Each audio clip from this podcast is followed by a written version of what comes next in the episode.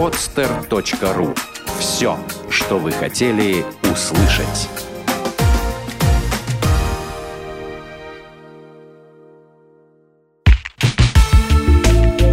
Рабы не мы. Уроки независимости с Никитой Плащевским. Добрый день, меня зовут Никита Плащевский. Это программа «Мы не рабы» рабы не мы. Ну, вернее, называется она «Рабы не мы». И вот почему. Эта фраза из первой советской азбуки «Долой неграмотность. Букварь для взрослых» 1919 года издания. Фраза – один из самых распространенных лозунгов идеологем эпохи, когда в Советской России в массовом порядке ликвидировалась неграмотность среди взрослых. Причем тут это? А при том, что химическая зависимость – это, несомненно, рабство, а каждый человек рожден быть счастливым рабством.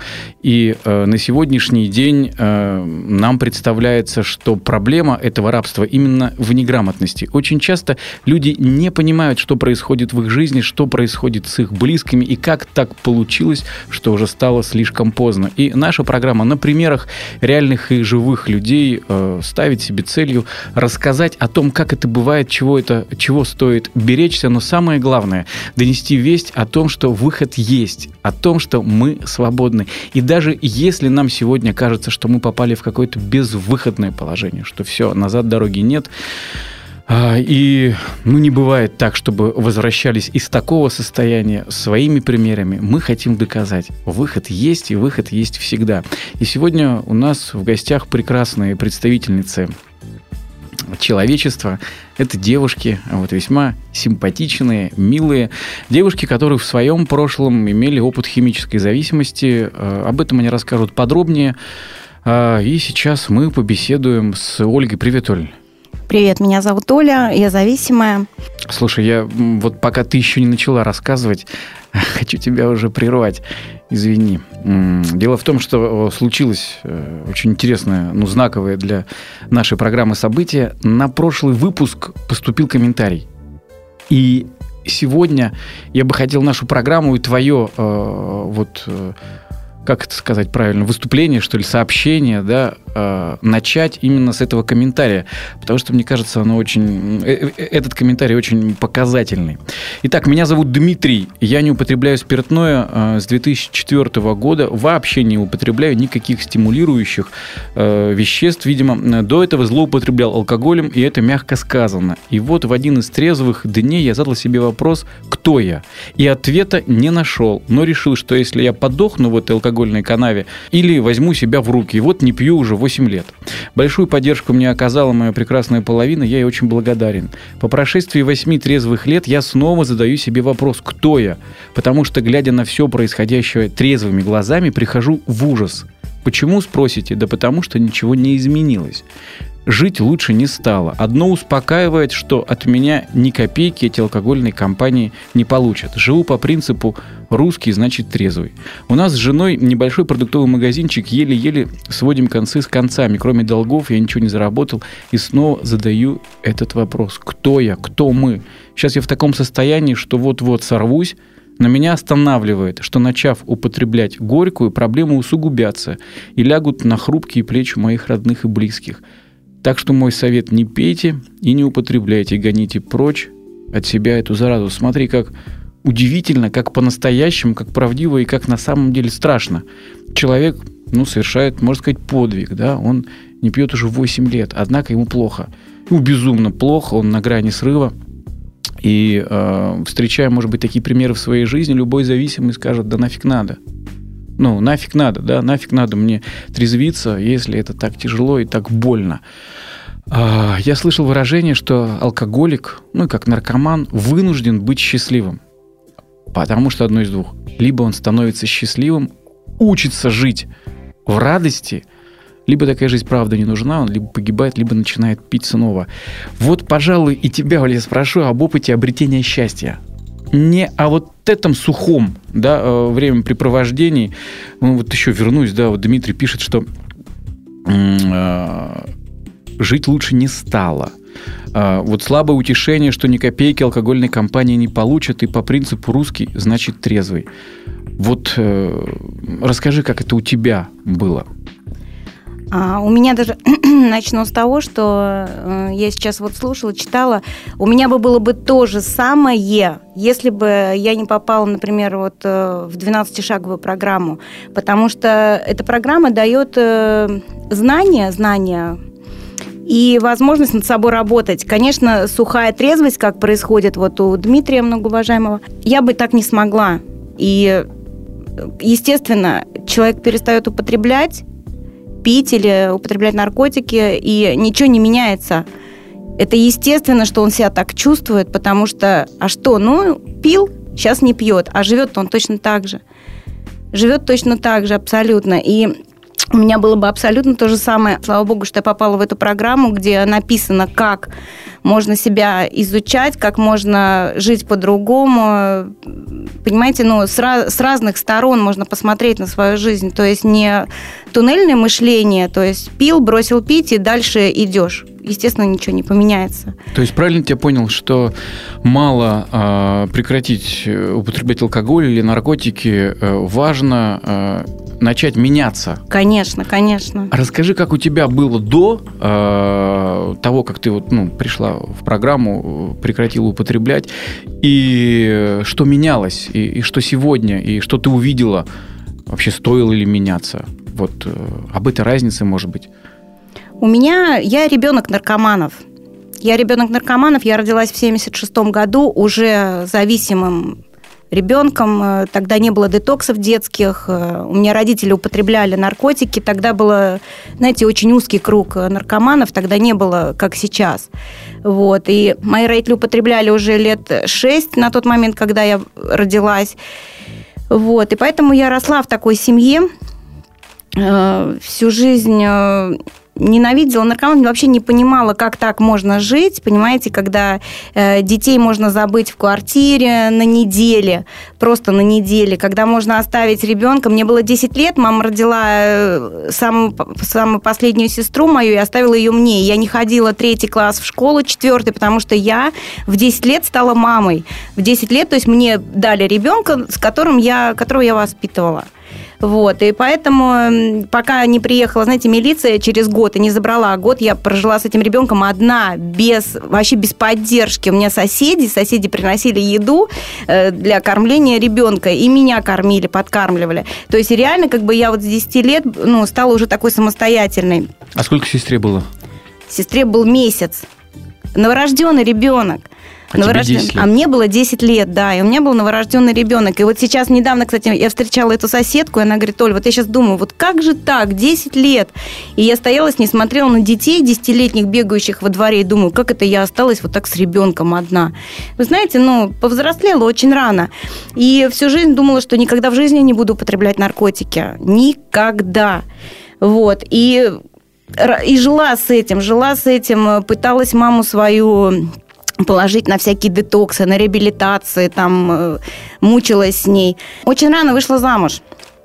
Знаете почему? Я в 16 лет вышла замуж, потому что очень хотелось своего чего-то, так как никогда не было своего угла. Э, но я знала, что даже если я рожу ребенка в 17 лет, я справлюсь. Я справлюсь, потому что у меня был опыт уже. Вот. И очень рано вышла замуж, и не пила, не курила. То есть я была примерным таким в общем сказать, человеком. Э, думала, что у меня будет все хорошо, но, знаете, когда у меня родился в 19 лет уже второй ребенок, и я устроилась на достаточно хорошую, успешную работу, появились деньги.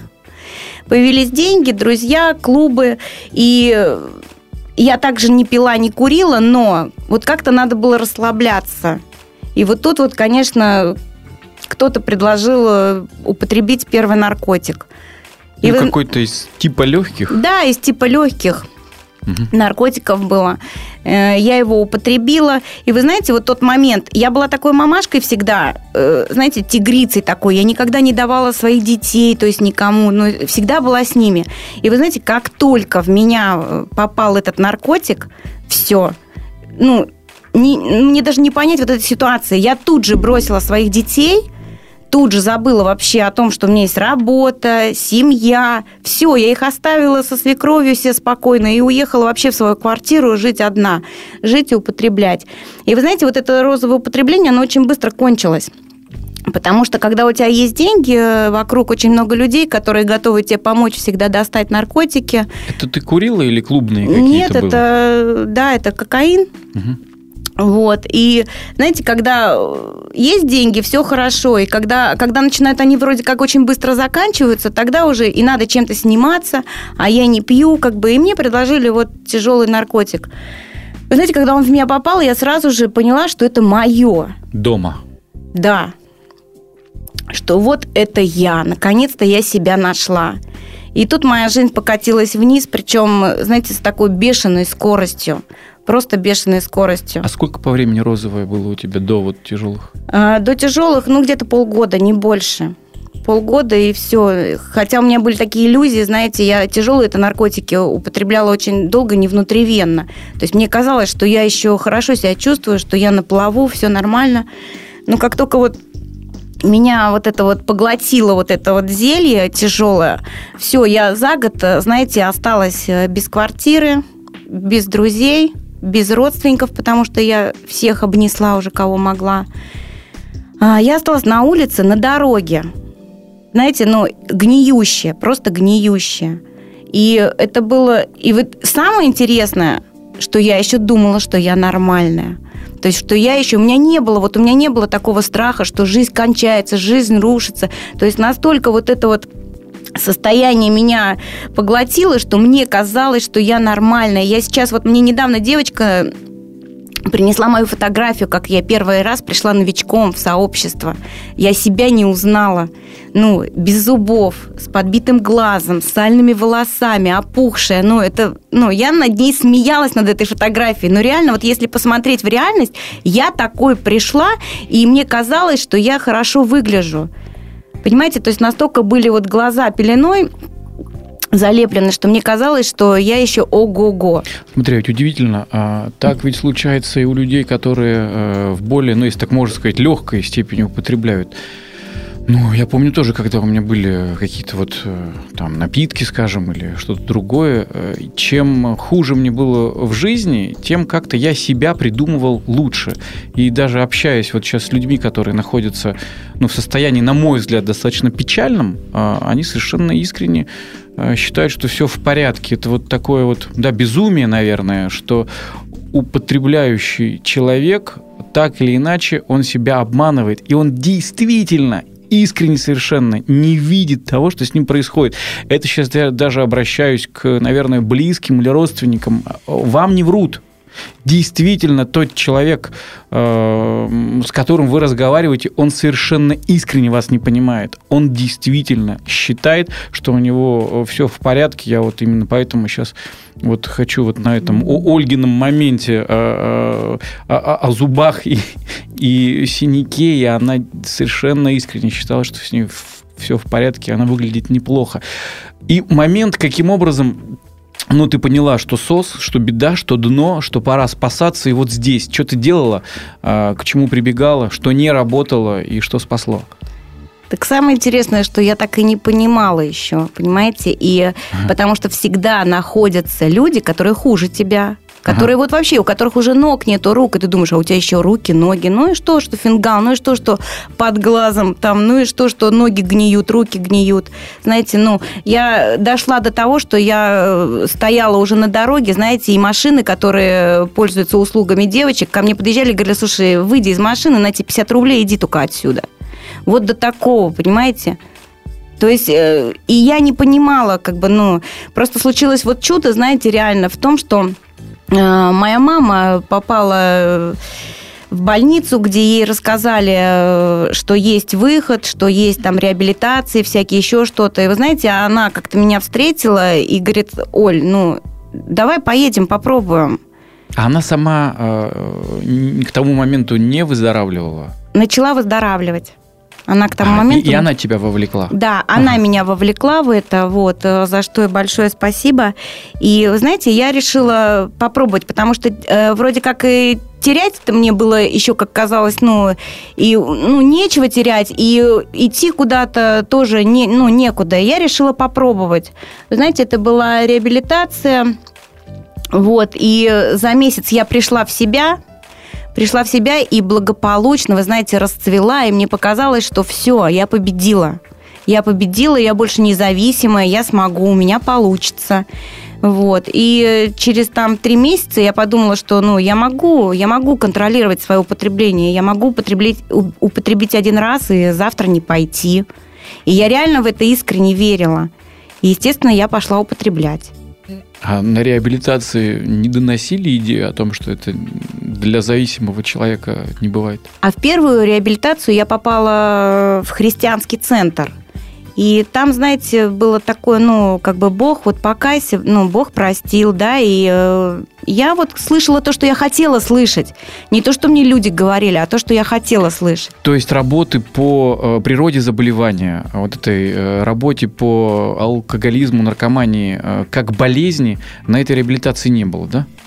А, на этой реабилитации не было вот как к болезни отношения, на этой реабилитации было духовное угу. духовное исцеление, и я слышала то, что я хотела слышать, а не то, что до меня доносили, и поэтому я благополучно пошла дальше употреблять. На секундочку, тут позволю себе тоже остановиться. А, очень важно, на мой взгляд, и опять же на взгляд а, тех людей, с которыми я общаюсь, а, отношение к алкоголизму или наркомании как к биопсихосоциодуховному явлению. То есть, э, если мы подтягиваем только духовно, это очень важно ну, духовная природа заболевания, это очень важно, но если не подтягивать био, психо и социо, то все равно это вернется, как в случае с Ольгой. Можно наоборот. Есть вот да, подход там психиатров, психотерапевтов, э, да, психоаналитиков. Это вот психо, это тоже важно. Но без духовности, без э, социо, это тоже человек срывается. Или социально. Вот человека увозят, например, в какой-нибудь трудовой лагерь, он там живет год, да, то есть социально все в порядке, он в таком вот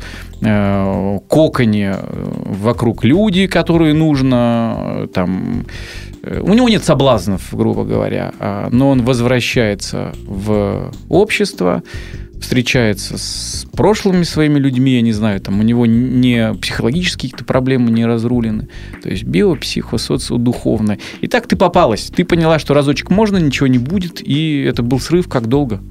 Да, это был долгий срыв на два года примерно. И вы знаете, тут э, тоже такое. Я первый раз узнала только вот через по прошествии времени, что есть больницы, где можно безболезненно пережить вот это вот состояние, когда ломает. Детокс ты имеешь? Да, детокса. Я об этом не знала.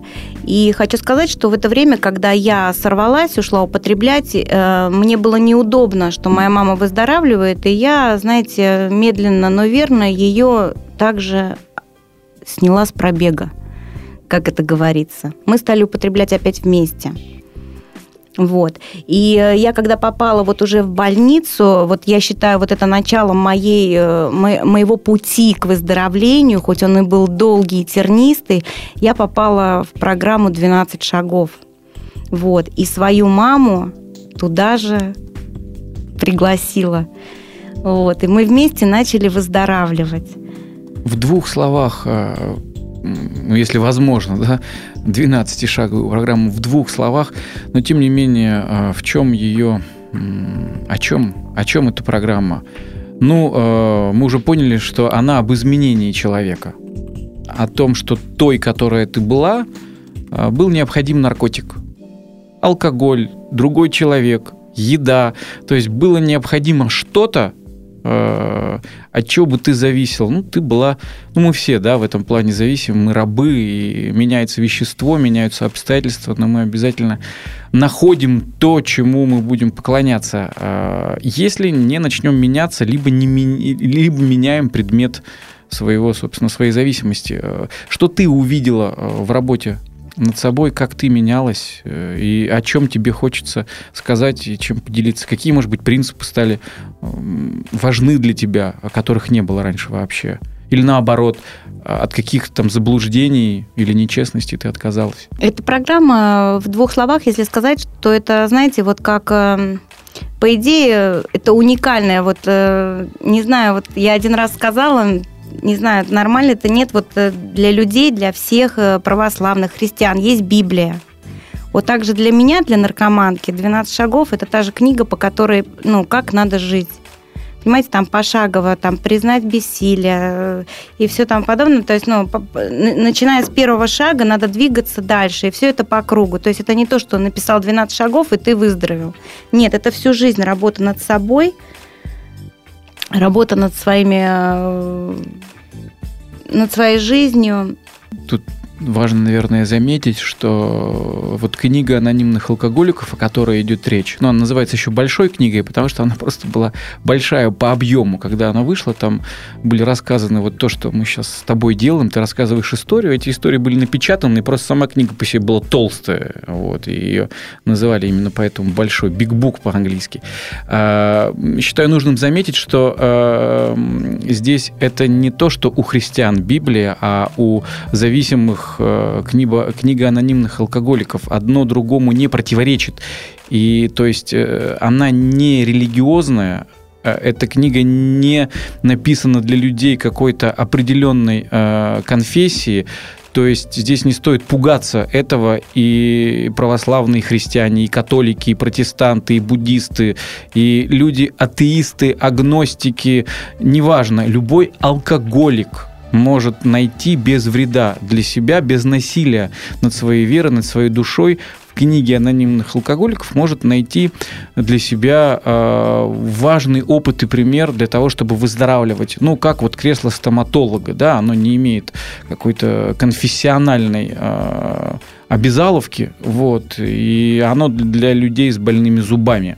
А, также и здесь эта книга для зависимых. И программа «12 шагов», она, как сказать, межконтинентальная, она по всей земле, она во всех народах, она а, благословлена и Русская Православная Церковь, и поддерживают католики, и протестанты очень радостно а, ее, а в Америке эта программа вообще на государственном уровне получила поддержку. Я много так говорю, чтобы изначально убрать некие вопросы, которые порой возникают в воспаленном мозгу зависимых или созависимых людей, как у меня тоже они возникали в свое время, что это такое за опасная штука. Я все воспринимал как опасное в жизни. Вот, э, что еще я хотел по этому поводу заметить. Да, несомненно, эта программа духовная, то есть она там не только психология, э, не только какие-то практические рекомендации, хотя и то, и другое там присутствует. Вот. Да, есть определенные духовные принципы, э, которые предложены э, людям, страдающим зависимостью, и на примере миллионов и миллионов людей показано, что ну, вот люди некоторые... Э, что значит духовный принцип? Ну, типа честность. То есть до той поры, пока мы будем лгать, неважно, на работе, дома, в семье, ну, в общем, ложь она не помогает нам оставаться трезвыми. А те люди, которые практикуют в своей жизни честность, и порядочность, они чаще всего, в общем-то, если хотят, они ближе к выздоровлению, чем нечестные и непорядочные. Я сейчас очень утрирую, но тем не менее, как-то вот простые духовные принципы, разложенные по полочкам, вот, они, э, может быть, ты еще... Однозначно, вот, да, да, согласна. И вот эта программа, она помогает э, жить, она помогает изучать себя, потому что я, когда пришла выздоравливать, я поняла, что я себя вообще не знаю. Вот как Дмитрий говорил в комментарии в начале программы, кто я, кто я. И вот эта программа, когда начинаешь по ней работать, вот, начинаешь понимать, кто ты вообще и для чего ты. И если хочешь быть счастливым, будь им. Вот, и понимаете, но я вот э, остановилась, да, что вот я начала выздоравливать, и у меня не с первого раза получилось. Я 10 лет в этой программе. И у меня реально не с первого раза получилось, потому что у меня всегда оставалась иллюзия, что я смогу один раз. Вот всегда она у меня была. И вы знаете, ну, я вот сейчас говорю, что я реально зависимый человек. Но ты же можешь один раз. Другое дело, что последствия. Нет. Вот я даже сейчас не могу один раз. Я имею в виду, нет, можешь. А, просто а, если ты знаешь абсолютно точно, что если ты один раз употребишь, это не а, одним разом не а, да, не закончится. Это из той серии, что нам все, все можно, но не все полезно. Да. То есть для человека зависимого, а, к сожалению, есть такой вот феномен, да, как он, тяги называется, что алкоголик, выпив 50 грамм, там, не знаю, наркоман каким-то другим способом, открыв эту дверцу, не может сказать «стоп, ну я пошел домой». То есть в любом случае, в случае с человеком зависимым, это ведет к, к смерти. Да, однозначно. И я вот, э, у меня вот в моей жизни, вот в моем употреблении, знаете, ну, было вот э, два дна таких вот. Вот одно дно, я считаю, это физическое, это когда вот я вся гнилая стояла на дороге, знаете, со мной уже, ну, все, люди даже не здоровались. И второе дно, вы знаете, у меня вот э, в этом употреблении, в последнем, у меня все было. У меня были деньги. В последнем? Да, вот в последнем mm-hmm. употреблении у меня были деньги, у меня были э, связи, у меня были дорогие машины, у меня все было. А как это?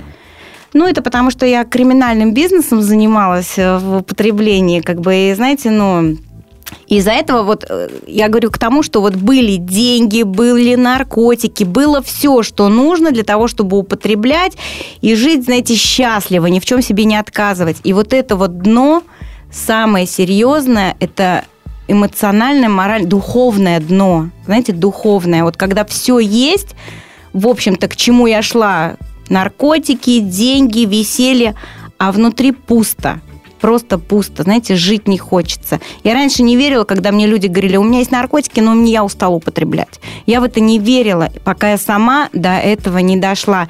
И вы знаете, в этот раз, когда я начала вот выздоравливать, реальное чудо случилось, потому что ну, меня не брал ни один детокс в городе, ни один. Я обзвонила все больницы, как только слышали мое имя, фамилию, мне говорили «до свидания». Потому что, когда я ложилась раньше на детоксы, я там употребляла, там употребляли все, и как бы, ну, просто сбивала людей с, пробега. И в этот раз, вы знаете, вот я утром проснулась, и вот поняла, что я все, ну, ничего не хочу, просто ничего не хочу. И вы знаете, я легла дома и лежала две недели дома и переламывалась дома реально на сухую. У тебя все было? У, у меня... тебя была возможность употреблять? Конечно. Но ты Конечно, у меня была возможность употреблять, мне надо было дойти до кухни, у меня там все лежало, наркотики, и деньги, и все, и машина, знаете, под окном стоит. То есть вообще вот все. Но вот что-то внутри произошло такое. И вы знаете, я очень боялась вот этих вот ломок. И тут очень важно, я ну, верующий человек, да, как бы я вот попросила, я говорю, Господи, вот если ты мне поможешь переломаться, я всем буду рассказывать, что ты есть. И действительно, знаете, я каждый день, каждый день ждала вот этих кумар. То есть, знаете, вот сказано, поверит ну, твоей дано тебе будет. Я верила, но какие-то сомнения у меня были. То есть настолько вот это вот э, физическая боль сильная, что ее все время ждешь и страшно. Но вы знаете, я пережила эти две недели, и мне позвонила моя подруга близкая и сказала, Оль, поехали на группу. И вот с этого момента, это было полтора года назад почти, что я, знаете, ну, считаю, что вот я начала жить. Вот реально начала жить. Потому что я раньше не думала, что я думала, что для веселья, для хорошей компании нужны обязательно какие-то стимуляторы. Вот реально я не верила, что люди могут веселиться, плясать, танцевать трезвыми. Я всех подозревала, я думала, что вот этот точно употребляет, этот, ну как он может э, вообще радоваться, кричать вообще, э, веселиться трезвым. И вы знаете, вот с этого момента я начала сама ездить на все тусовки с трезвыми людьми и поняла, что люди могут реально жить счастливо, жить счастливо без стимуляторов. То есть столько разных интересов зимой, летом, весной, осенью. Все, ну, это просто реально вот как бы можно жить счастливо, веселиться, радоваться и при этом быть трезвым, абсолютно трезвым. Есть какие-то условия? Ну, то есть э, помнишь, в, э, в книге написано... Э, Единственным условием для членства в АН это желание прекратить употреблять наркотики. Просто желание. Я имею в виду другую фразу, что нам дана отсрочка приговора при выполнении э, каких-то простых правил. То есть мы не излечились, да, в книге анонимных алкоголиков написано, а что это некая отсрочка приговора, но при, при выполнении определенных э, правил. Ну, то есть в данном случае даже один раз нельзя, там, это правило раз. И еще что в твоей жизни как бы появилось, что ты как бы должна, где ты как бы потеряла свободу. Вот ты понимаешь, что тебе, например, нельзя злиться. Я много слышал, да, о, ну как, злиться можно, но с, в случае с человеком зависимым, скорее всего, злоба, обиды, склоки и скандалы, они неминуемо приведут э, к употреблению, потому что жить в этом ощущении человек зависимый не может, да. Еще что? Вот что изменилось Это, еще? Ну вот знаете, это как вот у нас говорится, да, что э, наркоман не должен быть злым, голодным, одиноким, и еще там что-то. Действительно, вот эти вот вещи нужно следить э, за тем, чтобы вот... Э, ой, опять же, вот как ты говорил, что нам все можно, но не все полезно. То есть я знаю, я знаю, что мне нужно делать для того, чтобы оставаться трезвым, и что мне нельзя делать. Я могу это делать, но я буду за это получать. Вот, я буду получать какие-то, понимаете, ну вот, э, если я буду злиться, то это эмоциональное, да, у меня будет, ну, мне будет э, грустно, печально, одиноко, да и вообще, как бы, ну... Ну, то есть, выбирая а, определенные для себя правила, следование а, этим правилам, ты в результате выбираешь свободу. Да, да, однозначно. Я, конечно же, ну, я не идеальна, я что-то нарушаю, да. Но главное, для меня главное всегда отслеживать это. Это очень важно. То, что вот э, вечером ну, сесть, подумать хотя бы, что да, вот там вот я сегодня накосипорила. Не надо этого дальше делать. То есть надо тормозиться всегда, потому что если все это продолжать, то это потом накатится как э, снежный ком и все, и засыпет. То есть необходимо анализировать свою жизнь. Да. Смотреть на себя со стороны, учиться, признавать свои ошибки, да. Э, просить прощения, исправлять э, те ошибки, которые были допущены. Слушать. Слушать других людей. Очень важно. Не осуждать, не ругаться. То есть, ну, вроде бы как бы простые вещи, э, но без них мы действительно рискуем оказаться там, откуда пришли. Чтобы сейчас хитрой арифметикой не утомлять ни себя, ни слушателей, э, значит, полтора года ты э, не употребляешь. Скажи, ты счастлива? Честно сказать, угу. я счастлива, но... Хочется догнаться. Вот знаете, нет, вот абсолютно, абсолютное счастье для меня, как для наркоманки, это чтобы я себя чувствовала так, как я сейчас себя чувствую, чтобы у меня была работа, бизнес, дом, семья, друзья и много-много наркотиков. Подожди, как ты себя чувствуешь? Но такого Окей. не бывает. Как ты себя чувствуешь? Я себя чувствую замечательно, замечательно. Отлично. Ты себя чувствуешь замечательно. Сколько лет ты употребляла 18 тяжел... лет. Из них тяжелые наркотики? Из них тяжелые наркотики 14 лет.